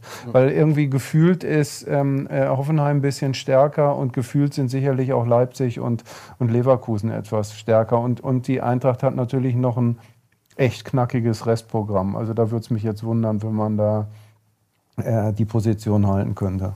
Ich fand, äh, ich habe das Spiel auch gesehen, ich fand das sehr interessant, dass ähm, Frankfurt hatte 64% Ballbesitz in dem Spiel und Hoffenheim 36%, wo man ja eigentlich gedacht hätte, irgendwie, eigentlich ist ja Frankfurt eher das defensive Team lange Zeit gewesen. Aber das haben die umgestellt. Ja, ja, die, die in der Rückrunde sind, sind, die, die, äh, sind sie aus einer Mannschaft, die, die ähm, äh, weniger Ballbesitz als der Gegner hatte, eine, die mehr hatte als der Gegner. Ich habe ja online bei elf Freunden habe ich ja die These aufgestellt, dass Kovac möchte ja noch beweisen, dass er dieses Ballbesitzding auch kann und sich Mhm. damit für höhere Jobs bewerben. Und Nagelsmann möchte so ein bisschen beweisen, weil die haben den umgekehrten Weg. Die haben jetzt in der Rückrunde deutlich weniger Der will nicht zu Ballbesitz. Bayern, oder was? Nee, der will beweisen, dass er halt nicht nur so ein Theoretiker ist, sondern dass er auch so einfachen, harten Männerfußball kann. So. Aber das Gefühl schon so ein bisschen, okay, da ist irgendwas im Busch. Wobei ich natürlich schon glaube auch, dass, ähm, äh, dass das von Kovac eine richtige Überlegung ist, dass du, wenn du, ähm, wenn du wirklich ins erste Tabellendrittel willst, musst du deine Gegner auch auseinanderspielen können. Also da ist sozusagen nur mit männlicher Haltung alleine äh, kommst du da nicht über die Runden. Ja, aber sie haben ja auch ein paar wirklich Spiel, spielstarke ähm, Leute. Ich fände es auch verkehrt, wenn man mit, wenn du so Leute wie jetzt einen Boateng nimmst oder auch einen Fabian, ähm, du hast äh, auch Mascarell, gut, der hat jetzt nicht so viel gespielt, aber auch De Guzman und so. Also da sind auch ein paar schon Leute dabei, die können auch schon Fußball spielen. Ich fände es auch verkehrt, wenn du dann nur auf Zerstörung gehst. Also so, äh, die sind natürlich, ich sehe das genauso, die sind nicht auf dem Niveau wie in Leverkusen, Leipzig und so weiter. Das wäre ja auch Quatsch. Das hätte, äh, also das kann man ja auch nicht erwarten. Aber ähm, sie sind auf jeden Fall schwer zu spielen, glaube ich. Ich glaube, es ist ein unangenehmer Gegner. Ähm, und ähm, ja, ich, ich, ich träume trotzdem weiter vom ganz großen Erfolg. Also Champions League wäre wie eine Meisterschaft für, für Frankfurt. Ähm, es ist knapp da oben, es kann passieren, aber ähm, ich, realistischerweise muss man sagen, wird es wahrscheinlich eher dann auf Platz 7. Man kann es auch anders äh, sehen. Man kann ja auch einfach sagen, man hat die direkten Duelle noch. Man hat die Chance ähm, als Verein, äh, mit dem die Leute am wenigsten rechnen, da oben ähm, das in den direkten Duellen klarzumachen. Und so schlecht bis, also hat Frankfurt nicht ausgegeben. Man hat gegen Dortmund ähm, bis äh, zur 94. Minute unentschieden gehalten. Man hat jetzt gegen Hoffenheim unentschieden gehalten. Also so schlecht. Äh, Ja klar, ich meine, du hast, du hast schon recht. Also es ist natürlich auch so, äh, Leverkusen wackelt gerade so ein bisschen. Also die waren ja sehr, sehr stabil über die ganze Saison. RB Leipzig ist natürlich dann auch mit dieser, mit diesem Euroleague. ganzen, mit der Euroleague da im Hintergrund, ähm, sind die jetzt auch, sind die jetzt natürlich auch immer noch äh, mehrfach belastet. Also ich halte es nicht, nicht für ausgeschlossen. Ich würde nur die Wahrscheinlichkeit relativ niedrig Und äh, die. Bayern kamst du auch noch, Bayern spielen sie noch und das ist dann, glaube ich, zwischen den Ja, Champions League Halbfinalwochen. Trotzdem, Ja, die ja. Bayern haben immer Bock, mal 6-0 zu gewinnen. Also, ähm, was, mir, was mir, mir fallen jetzt, äh, klar, ich weiß, das macht jede Mannschaft und deshalb ist es Quatsch, aber aus, aus ganz subjektiver, irrationaler Sicht fallen mir da natürlich jetzt die Spiele ein, wie zum Beispiel auch ein Spiel gegen Schalke, wo Naldo der Ball in der 94 Minute irgendwie vor die Füße rollt oder so, oder auch gegen Dortmund oder so. Also wenn ich dann so denke, wie viele leichte Punkte man dann hat liegen lassen, und das ist dann am Ende der Unterschied zwischen Champions League ist oder, äh, oder nicht. Also das Aber, ist, aber ich glaube, wenn du realistisch die ganze Saison angucken würdest, dir sind jetzt diese Spiele in Erinnerung und dir ist nicht in Erinnerung, wo ihr möglicherweise auch mal unter glücklichen Umständen äh, äh, einen Sieg mitgenommen habt. Dieses Ding gestern zum Beispiel, das hättet ihr auch problemlos verlieren können. Also ähm, nicht, dass es hoch verdient gewesen wäre, aber das war so ein Spiel, das in jede Richtung hätte kippen können. Und das aber, das ist so, sind so diese klassischen Fehlwahrnehmungen, die man natürlich auch als Fußballfan immer hat. Also das hat ja jeder, der so seine Mannschaft, Mensch, hätten wir doch nur und das und hier, da und der Schiedsrichter und der Platzverweis und der Elfmeter. Und Ampel oft vergisst man dabei natürlich ähm, die, das, das, wo man selber ein bisschen Schwein gehabt hat. ja. Ja, ja, stimmt schon. Es ist einfach nur, trotzdem, in der 94 Minute sollte man kein Gegentor machen. Das stimmt. So, äh, lass uns mal äh, die nächste Partie machen wir so ein bisschen Quick Round. Ja. Ähm, wir fangen mal an mit Gladbach gegen Hertha. Wer möchte, hast du das Spiel gesehen? Nee.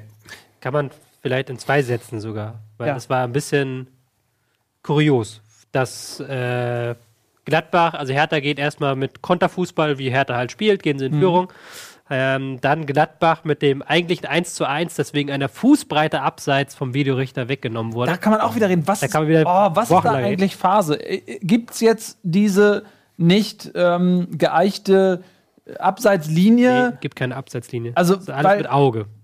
Aber wer entscheidet denn, wann eingegriffen wird? Also entweder sind diese Ja, aber ich meine, entweder sind diese Entscheidungen Videoschiedsrichter oder sie sind es nicht. Und es wird manchmal gemacht und manchmal wird es nicht gemacht. Und das, da, da fehlt mir völlig die, die Nachvollziehbarkeit. Ja.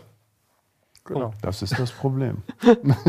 Ja, aber es ist halt, wirklich- ich meine, Also sie haben es schon ein bisschen besser hingekriegt in der Rückrunde, aber Ja. so richtig, Ja, der, die ist Bombe ist es immer noch nicht. Nee. Das Absatzding. Hm. Aber es war halt dann war halt schwierig und dann hat zum Glück muss man nicht so sehr drüber reden, weil dann ähm, Gladbach noch wieder gekommen ist und zwei Tore gemacht hat. Ironischerweise gerade dann, nachdem ähm, Hertha Chance um Chance hatte. ja, Hertha hat ein gutes Spiel gemacht. Ja, Hertha hätte eigentlich den Sieg verdient gehabt, Ja. muss man auch sagen, die halt wirklich ähm, aus dem Konter, aus wie Hertha halt ist, aus einer starken Defensive heraus Konter gespielt hat. Da ist ein bisschen Sand im Getriebe bei Gladbach. Und äh, wir haben ja auch schon mal über Hacking hier diskutiert. Ne? Ist da eine Diskussion gerade um Hacking? In Gladbach mit Sicherheit, ja. Ja. Das glaube ich. Da wurde schon. schon Die abgewürgt. Fans waren schon auch unzufrieden. Christoph Kramer hat, glaube ich, am Wochenende gesagt, äh, der Faktor Glück wird unterschätzt. Und ihnen fehle das Glück im momentanen Fußball. Ja, sie hatten auch hier und da ein paar Verletzte, ne? Bisschen Blut gelassen, was das angeht, aber ja, ich bin auch ein bisschen enttäuscht von Gladbach. Ähm, aber man muss das vielleicht auch mal ein bisschen relativieren. Ich habe jetzt auch Eber irgendwie im Sportstudio gesehen, er meint ja auch so, ey, ähm, Gladbach war vor ein paar Jahren noch in der Relegation und ähm, guckt euch die gut, Mannschaften äh, vor ja, denen an. Aber das, ist, aber das ist jetzt wirklich so auch ein bisschen schwierig, weil die waren zwischendurch auch schon in der Champions League und sie waren in der Europa-Liga und so weiter. Also ich finde, Gladbach ist ein Verein, der von einer Größe, von der man nicht ständig verlangen kann, dass er, dass er in, in der Champions League spielt, aber er ist natürlich ein Verein, der irgendwie ins erste Drittel, also irgendwie zu, zum ersten, am Rand des ersten Drittels ist und wenn er der jetzt gerade mal nicht wir. drin ist, als Achter, sind die Leute irgendwie auch unzufrieden. Also da ist jetzt ja auch diese Saison irgendwie keine aufregende äh, Pokalserie, äh, irgendwie nichts anderes, sondern man hat, Ja. genau, man hat sich so ein bisschen so Mühen der Ebenenmäßig so ein bisschen irgendwie, ehrlich gesagt, durch die Saison gequält. ja, es auch- wird, wird alles anstrengend. Das heißt, es gab die ein machen, tolles ne? Spiel. Sie haben Bayern geschlagen in spektakulärer Art und Weise. Aber das, äh, da, da, da, das war sozusagen ein einsamer Höhepunkt. Der Fußball ist auch so ein bisschen schleppend. Also hat man auch wieder das Gefühl, Torgen Hazard ist da und hat dann äh, sich ins Zentrum reinbewegt und hat dann wirklich äh, ein gutes Spiel gemacht, aber sonst ist es halt alles so, so ein bisschen so schleppend. Tja. Ja, und Hertha, ähm, gutes Spiel gemacht, leider nicht belohnt worden aus Berliner Sicht. Ähm, aber äh, Gladbach, für die war das sehr wichtig, weil sie jetzt natürlich tabellarisch immer noch die Chance haben, weil Platz 7 kann wichtig werden dieses Jahr. Man ist drei Punkte plus eins, sage ich mal, Torverhältnis vier Punkte äh, hinter Hoffenheim. Und ähm, ja, kann noch einiges passieren. Noch, noch haben sie, glaube ich, Europa nicht ganz abgeschrieben. Ähm, Jetzt dann können wir schnell Durchlauf machen. ja, BVB gegen Stuttgart. Ähm, nach dem Tor von Pulisic sah es einfach aus. Davor haben sie sich sehr schwer getan. Gut zusammengefasst. Ja. Da ist was dann weggebrochen nach dem Tor von. War es ein. Torschuss oder war es eine Nee, das war eine Flanke. Ich habe tatsächlich auch mal so ein Tor geschossen. Nee, hast du- Glaubt ihr mir nicht? Er hatte eine Flanke, die ins Tor gehen sollte. Das ist jetzt auch nicht, das ist jetzt kein Kunststück, Ja. so ein Tor zu schießen. Wenn du es so formulierst, glaube ich es dir. Aber ich habe mehrere Flanken geschlagen, die ein Torschuss werden sollten. Also du hattest das schon geplant. Also, oh, hm. Ja. also das ist aber hohe Kunst. Ja, das stimmt. Also ganz hohe Kunst. Ja, das stimmt. Gezieltes Versagen. Das kann ich.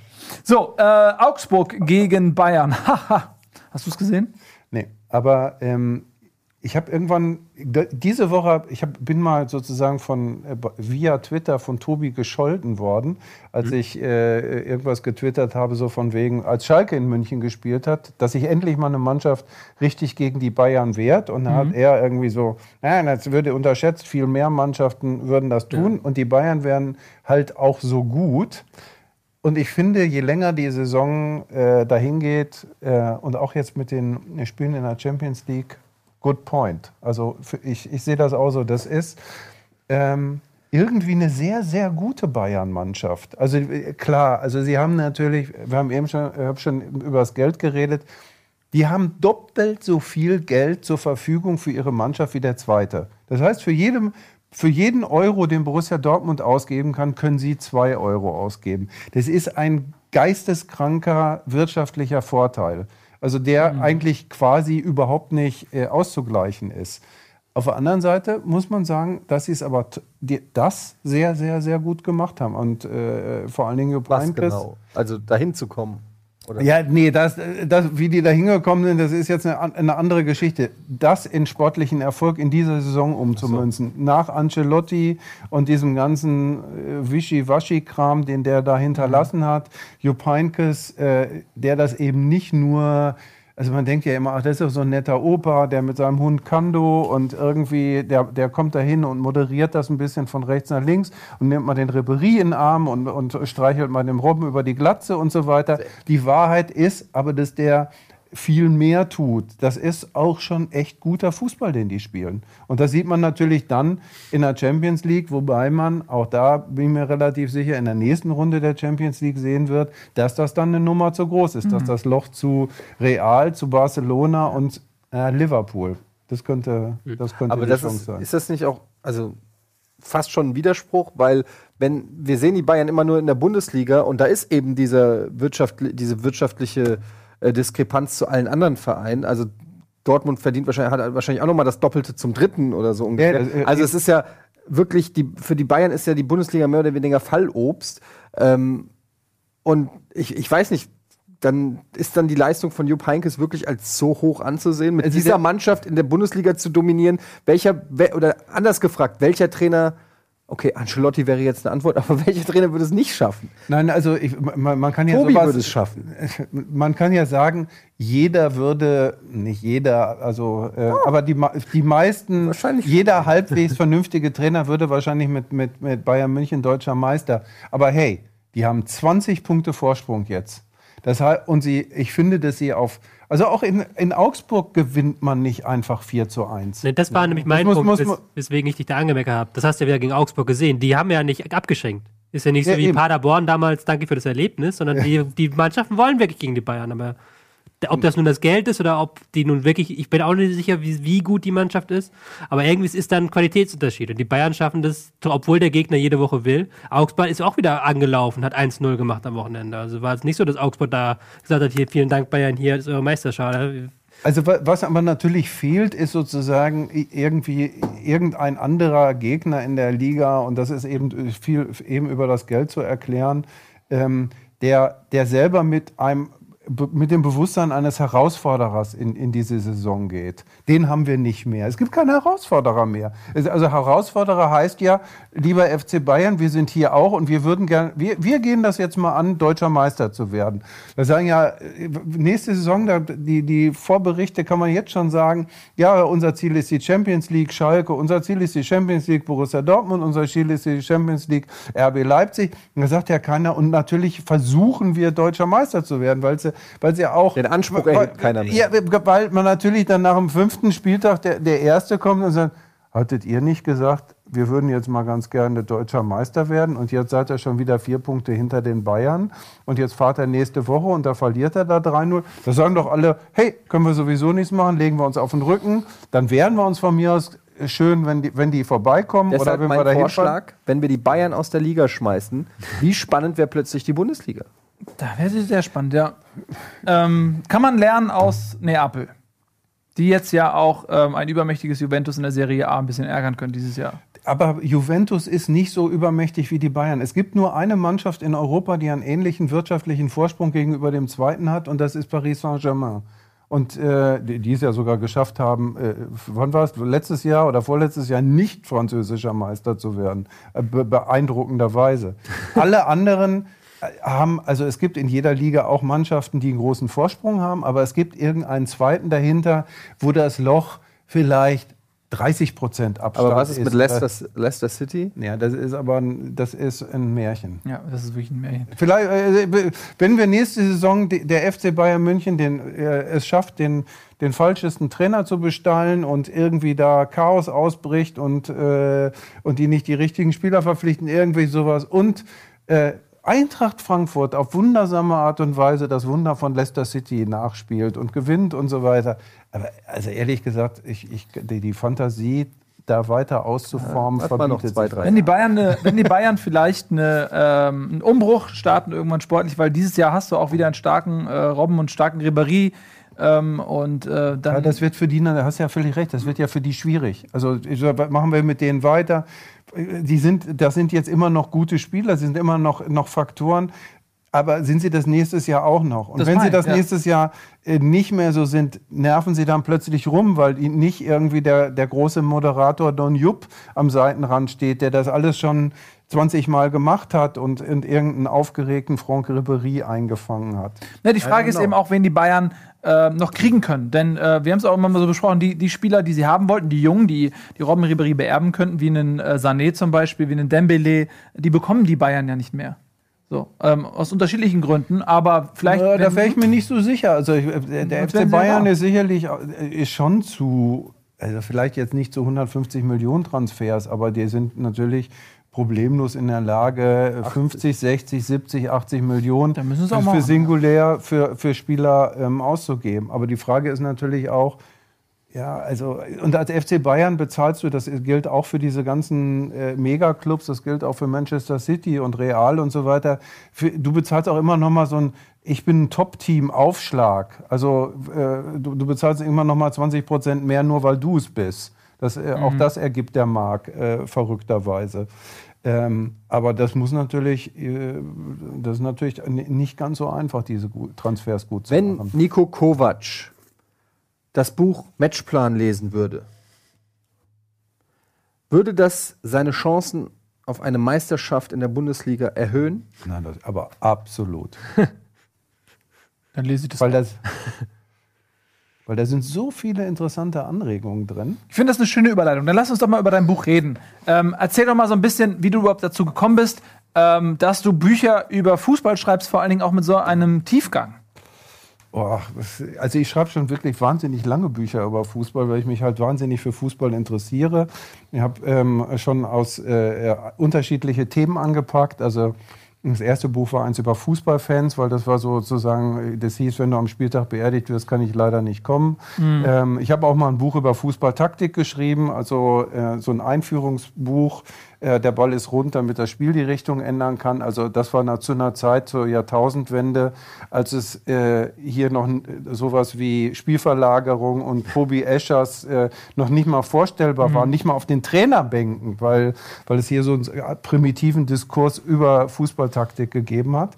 Und ähm, und wie gesagt, ich habe mich immer wahnsinnig für, für Fußball interessiert. Und einer der Aspekte, der mich immer interessiert hat, ist nat natürlich auch der, wie macht man Mannschaften besser, wie gewinnt man Spiele und wie, wie kommt man zum Beispiel zu präziseren Bewertungen von Leistungen. Also wir haben ja, wir, wir haben jetzt die ganze Zeit, was haben wir gemacht? Wir haben die ganze Zeit Urteile gesprochen, ja?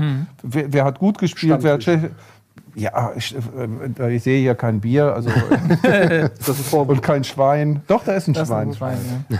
Ähm, und äh, es gibt ja äh, unterschiedliche Möglichkeiten, wie wir über, äh, über Fußball reden. Also äh, Tobias und die äh, Spielverlagerung Jungs haben ja quasi so einen Diskurs geöffnet auf in Richtung Taktik äh, zum Beispiel. Weil mich hat zum, äh, schon seit vielen Jahren interessiert, auch was man über äh, Spielstatistiken äh, über Leistungen sagen kann. Also das ist eines der Themen, das ich hier angehe. Und ich habe schon vor einigen Jahren ein Buch geschrieben, das hieß die Fußballmatrix. Und da hatte ich diesen, Auf, die- diesen verrückte äh, Vorstellung, dass man aus diesen ganzen Statistiken, die damals erhoben wurden, was rauslesen konnte. Auf einmal konnte man ja diese ganzen Pässe zählen, die ganzen Schüsse zählen, die Zweikämpfe und so weiter. Nur ähm, äh, das habe ich damals äh, nicht richtig gesehen, wie viele andere auch. Ähm, waren die, haben die Daten quasi nicht erklärt, wie es zu Sieg und zu Niederlage kommt. Und hier glaube ich inzwischen, ähm, dass dadurch, ähm, dass die Daten komplizierter geworden sind, wie kann ich gerne erklären, dass wir heute zu interessanteren Auskünften kommen. Komplizierter sind die deshalb geworden, weil früher haben wir nur sowas gemacht wie Strichlisten geführt. Wie viele Schüsse hat einer gemacht? Wie viel? Heute können wir sagen, wo passiert das auf dem Platz? Und da kriegt das auf einmal, da können wir dann auf einmal gucken, ah, guck mal, warum hat der von hier nach hier gepasst? Wie wahrscheinlich ist es, dass man von hier nach hier passen kann? Ähm, und wie gut tut er das? Und da kann man dann zum Beispiel bei jemandem nicht zählen, der hat in dieser Saison, keine Ahnung, äh, äh, 738 Pässe an den Mann gebracht oder diese berühmte äh, 90 Prozent seiner äh, Pässe an Ja. den Mann gebracht, von denen aber irgendwie hunderte drei Meter nach rechts und drei Meter nach links Sicherheitspässe gewesen sind, die eigentlich nur das Spiel seiner Mannschaft kaputt gemacht haben. Das heißt, anhand dieser Statistiken könntest du jetzt sagen, wer zum Beispiel der qualitativ beste Passer ist. Wenn Genau, ich- pass auf, ich jetzt- mach dir wenn, man, wenn man die Alibi-Pässe von Bastian Otschipka zurück zu Fährmann mal weglässt. Genau, also ich, ich, ich mache es an Beispiel. Ähm, es, gibt in der, ähm, es gab in der letzten Saison einen Spieler, der ähm, bei, bei FC Ingolstadt gespielt hat. Pascal Groß. Jetzt in England. Ja. Der jetzt in England ist, wo man so gedacht, also ich glaube, Pascal Groß ist jetzt in der Erinnerung der meisten Fußballzuschauer, meisten Fußballfans jetzt nicht so, wo man denken will, oh, der große Pascal Groß mit seinen fantastischen Leistungen beim FC 100 Punkte bei Comunio immer Ja, gemacht. ich hatte ihn bei Community tatsächlich, deswegen habe ich ihn mir auch immer gut angeguckt. Okay, du, du kennst den, aber ich glaube, ganz viele Fußballfans kennen den eben nicht. Und der hat äh, zum Beispiel ein, äh, dieser Wert, Expected Assists, also der ist ein sehr, sehr guter Vorbereiter. Jetzt ist Folgendes passiert. Jetzt ist, ist äh, Ingolstadt abgestiegen, mit wahnsinnig viel Pech übrigens, können wir auch noch drüber reden. Und dann saßen in Brighton, saßen die Spielanalytiker und, und Scouts und haben geguckt, welcher Spieler könnte zu uns, die wir gerade in die Premier League aufgestiegen sind, könnte passen. Und da sind sie über die Daten, ich habe nämlich den, äh, den Data Scout von, von Brighton kennengelernt, sind sie auf diesen Mann gestoßen, weil sie gesehen haben, ey, der hat ja fantastische Expected Assists, also irgendwie so ein gute, die, zählbar gute Vorarbeit. Und dann sind sie losgegangen und haben sich den angeguckt und haben den daraufhin verpflichtet, weil das ist ja, ist ja kein logischer Schritt, dass man von einem Absteiger der Bundesliga zu einem Aufsteiger der Premier League geht. Das Ganze für, weiß ich nicht, dreieinhalb Millionen oder sowas. Ähm, anstatt, ähm, dass der sagt, ja, wir sind jetzt die, der tolle Premier League Club und äh, der äh, äh, pustet jetzt richtig Geld für Spieler raus. Gibt noch einen interessanten Hintergrund zu, zu dieser ganzen Geschichte. Brighton ist ein Club, der einem Profiwetter gehört.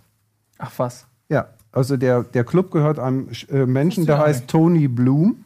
Und Tony Bloom ist äh, einerseits ein legendärer äh, Pokerspieler und auf der anderen Seite jemand, der mit ähm, Fußballwetten so viel Geld verdient hat, dass er, ähm, einen Club gekauft hat. dass er sich den Club kaufen konnte Ja. und dem Stadion gebaut hat.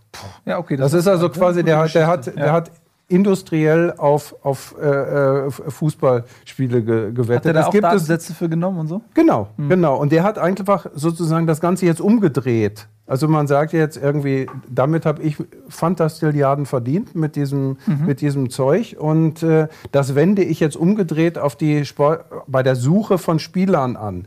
Also du, ihr müsst euch das jetzt nicht so vorstellen, dass die, die so einen Computer gehen, den kaufen wir. Aber sozusagen die Daten helfen, haben denen jetzt geholfen, jemanden zu identifizieren, der besonders interessant ist. Und Moneyball dann haben sie sich, genau, dann haben sie sich den angeguckt. Um das Feld schon mal sozusagen vorzusieben, sozusagen. Und, und äh, äh, die Geschichte, also das erzähle ich da auch in dem Buch, äh, von Borussia Dortmund. Also die Transfers von Borussia Dortmund haben ganz viel mit einer Software zu tun, die Sven Mislintat äh, entwickelt hat. Und äh, also Sven Mislintat ist Das ist dieser, jetzt weg. Ja. genau, das ist der, der Typ, der für den zum ersten Mal für einen Scout eine Ablösesumme bezahlt worden ist. Der ist ja jetzt äh, von Dortmund zu Arsenal gegangen. Der hat äh, der und seine Abteilung, äh, die haben halt eine Menge guter Transfers gemacht und dabei bei der Identifizierung der, der, der Spieler ähm, hat, hat auch, haben auch äh, sozusagen die Daten oder deren Interpretation geholfen. Wobei ähm, heutzutage ganz wichtig ist, es gibt ja keine Spieler mehr zu entdecken. Also wenn du jetzt so Dembele, ja, dass der bei Rennen gespielt hat, also das wusste jeder halbwegs gute Manager in Europa, wusste, dass da irgendwie ein gigantisches Talent unterwegs ist. Die Frage ist nur, wie viel bist du bereit, für den auszugeben? Also den was fördern, den nächsten Förderschritt zu Genau, machen. weil der ist ja jetzt noch nicht, das ist ja nicht wie wenn du Cristiano Ronaldo äh, äh, kaufst, wo du genau weißt, was du bekommst, sondern du, musst sondern du musst es hochrechnen. Du musst es so, und dann Mhm. ist, ist es dann vielleicht, bist du wirklich bereit, für den 15 Millionen auszugeben? Oder, oder 30 oder so. Das sind ja auch so Überlegungen. Wenn man, guck mal hier, äh, Leipzig wollte doch im, im Winter einen 16-Jährigen für 16 Ja. Millionen verpflichten. Bei solchen Überlegungen spielen inzwischen halt auch Daten eine, eine, eine ganz wesentliche Rolle. Also um solche Entscheidungen zu treffen. Wa- Was ich halt glaube ist, ähm, dass im Fußball gerade wirklich ein riesiger Wandel ansteht. Ähm, aber nicht, dass jetzt die Computer übernehmen, sondern weil die Entscheidungen, die du triffst, ja so groß sind. Ja, du gibst ja so viel Geld aus, dass du natürlich äh, möglichst viele Faktoren berücksichtigst, um diese Entscheidung äh, zutreffend äh, zu machen. Und dazu gehört eben auch ähm, zum Beispiel sich klar zu machen, also das finde ich einen ganz wichtigen Punkt, sich klar zu machen ähm, als Club, ob man gerade eine gute Leistung hat oder wie viel, welche Rolle der Zufall bei der ganzen Geschichte spielt. Weil Fußball ist ein Spiel, in dem wir unterschätzen das auch immer in diesen Bewertungen, die wir von Fußball machen. Fußball ist ein Spiel, in dem ähm, der Zufall eine ganz, ganz große Rolle spielt. Und wenn wir, wenn wir den bewerten, ganz, wir neigen dazu, das nicht in Betracht zu ziehen. Und jetzt bin ich wieder bei diesem ganzen Datengedöns. Ich glaube halt, ähm, dass man mit so, so Werten, es gibt einen Wert, der heißt Expected Goals, ähm, mit dem man quasi die Qualität von Torchancen quantifizieren kann.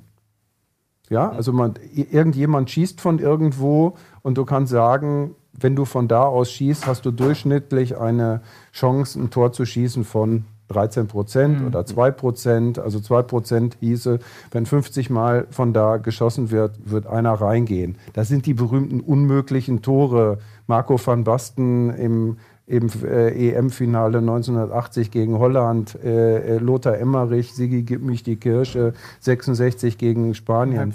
Genau, da, sind, da bist du dann bei, äh, bei, solchen, bei solchen Zahlen. Und das kannst du aufaddieren. Also so, weißt du, du zählst keine Torschüsse mehr, also weil du, weil da ist ja kein Qualitätskriterium drin. Da schießt einer aus 30 Kennt Metern. man, wenn man FIFA spielt und die Leute die Alibi-Schüsse machen und die dann am Ende irgendwie aus jedem Winkel versuchen aufs Tor zu bolzen, um dann am Ende zu sagen, ich habe aber 17 Torschüsse. genau. Aber es war nur Einer. für die Galerie. Ja. Genau, und du, du kannst, und so kannst du sozusagen mit, mit ähm, du kannst relativ einfach, äh, kannst du die, die Qualität von Chancen sozusagen quantifizieren.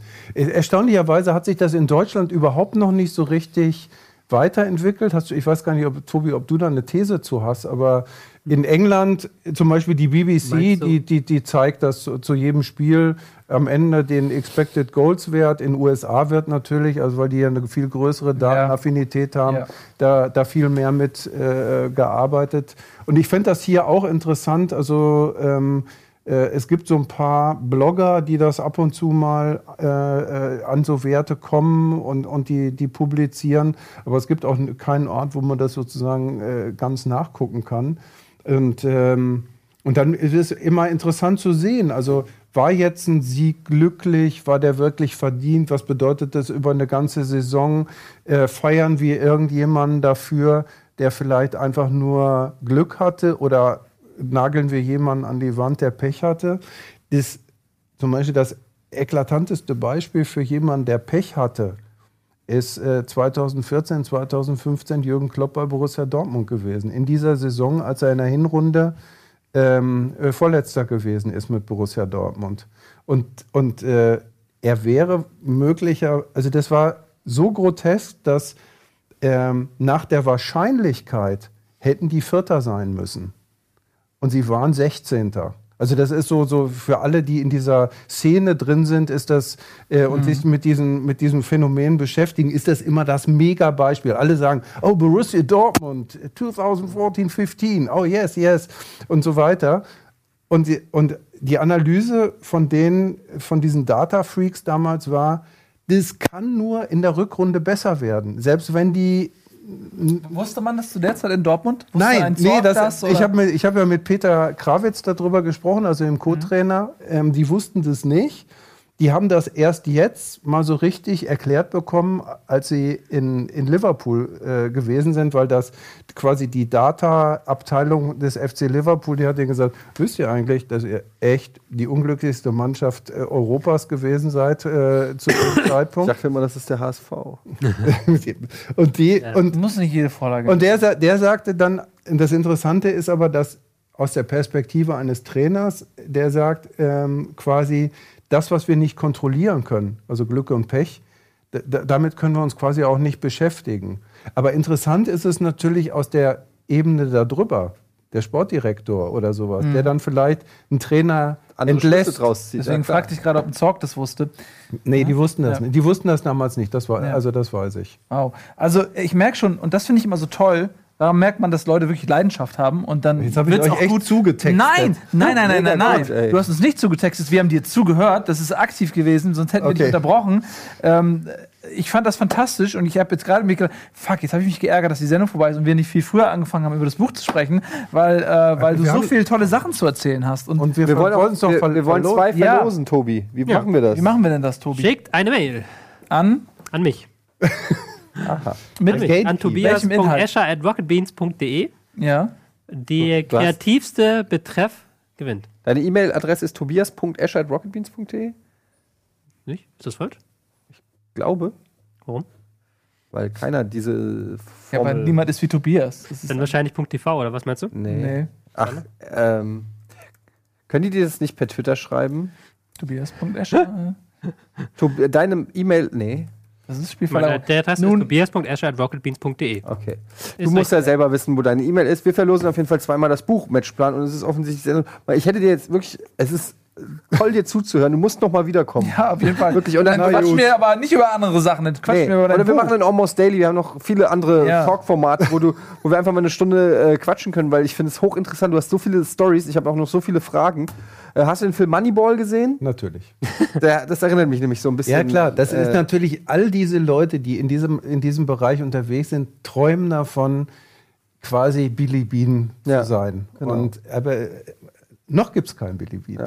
Ja, ist auch ein leicht anderes Spiel, ne? Muss man Ja, sagen. ein bisschen komplizierter. Ja. Ähm, so, wir hatten den Zuschauern auch versprochen, noch ein bisschen was über Communio zu machen. Das wird jetzt leider ganz eng, Tobias. Wird, glaube ich, eng. Ne? Ich Wird müssen wir eng. nächste Woche nach. Machen wir nächste Woche doppelt so, weil wir haben, wir haben ja irgendwie zehn Communio-Ligen gegründet äh, aus der Community und wir haben gesagt, wir jetzt zum Saisonfinale Nächste Woche müssen wir machen, sonst wird's gehen wir da zeitlich nichts mehr. rein und zeigen Fünf euch mal. Spieltage noch und zehn Ne? Ligen, zwei Das- Spieltage. das schaffen Nächste wir. Woche dann. Genau, also äh, Christoph, vielen lieben Dank, dass du da warst. Danke äh, für die hoffe, Einladung. dass sich dein Buch in den Bestsellerlisten ähnlich oder vielleicht sogar noch besser als Tobi schlägt. Nein, es muss gar nicht besser sein. Es ist ja, Ja, ein bisschen wäre nicht schlecht. Hat zwölf. Hm. Gesichertes Mittelfeld. Wir sind in unterschiedlichen äh, Kategorien. Ja, aus eurer. Mikro-Sicht ja, aber so von äh, oben betrachtet ist das schon beides. Nee, nee, nee, einfach, äh, das ist ja lustig. Also Bücher, Hardcover und Taschenbücher und dazwischen gibt es Paperback. Wie- Das ist ein Paperback. Wolfram das ist Eilenberger, der Philosoph, mir am Wochenende geschrieben hat, es ist ein echtes Buch. Das ist ein echtes Buch. Ich Ja. habe kein echtes Buch mit meinem Taschenbuch. Aber wie, so würde ich das nie auf mein vom. Kindle drauf. Ich verstehe Alles abfotografieren und Auf dein. Kindle kriegst du das auch schon drauf. Okay. Perfekt. So, wir müssen leider zum Ende kommen. Heute ist noch ein fantastischer Tag. Ähm, wir haben heute Chat-Duell kehrt zurück. Ist jetzt eigentlich gleich im Anschluss die letzte Folge Demon's Souls? Man weiß es nicht. Ähm, man weiß nicht, ob es die letzte Folge ist. Man sollte Alter. sich das in jedem Fall Man angucken. sollte sich angucken, für alle, die. Und, und falls ihr es nicht gesagt guckt euch einfach nur die vorletzte Folge an. Es sagt alles. Ich habe es mir angeguckt und ich bin, äh, ich bin fast ausgerastet vom Rechner. Ja, viel Spaß bei der nächsten Folge. Ja, oh mein Mhm, Gott. Da wird die Frisur direkt wieder ruiniert. Ja. Und äh, dann gibt es heute Abend noch Civilization. Der endlose Krieg mit Dennis und mir ähm, findet eine Fortsetzung. Wie toll. Ein toller Montagabend. Macht's gut. Tschüss, auf Wiedersehen. Bis gleich.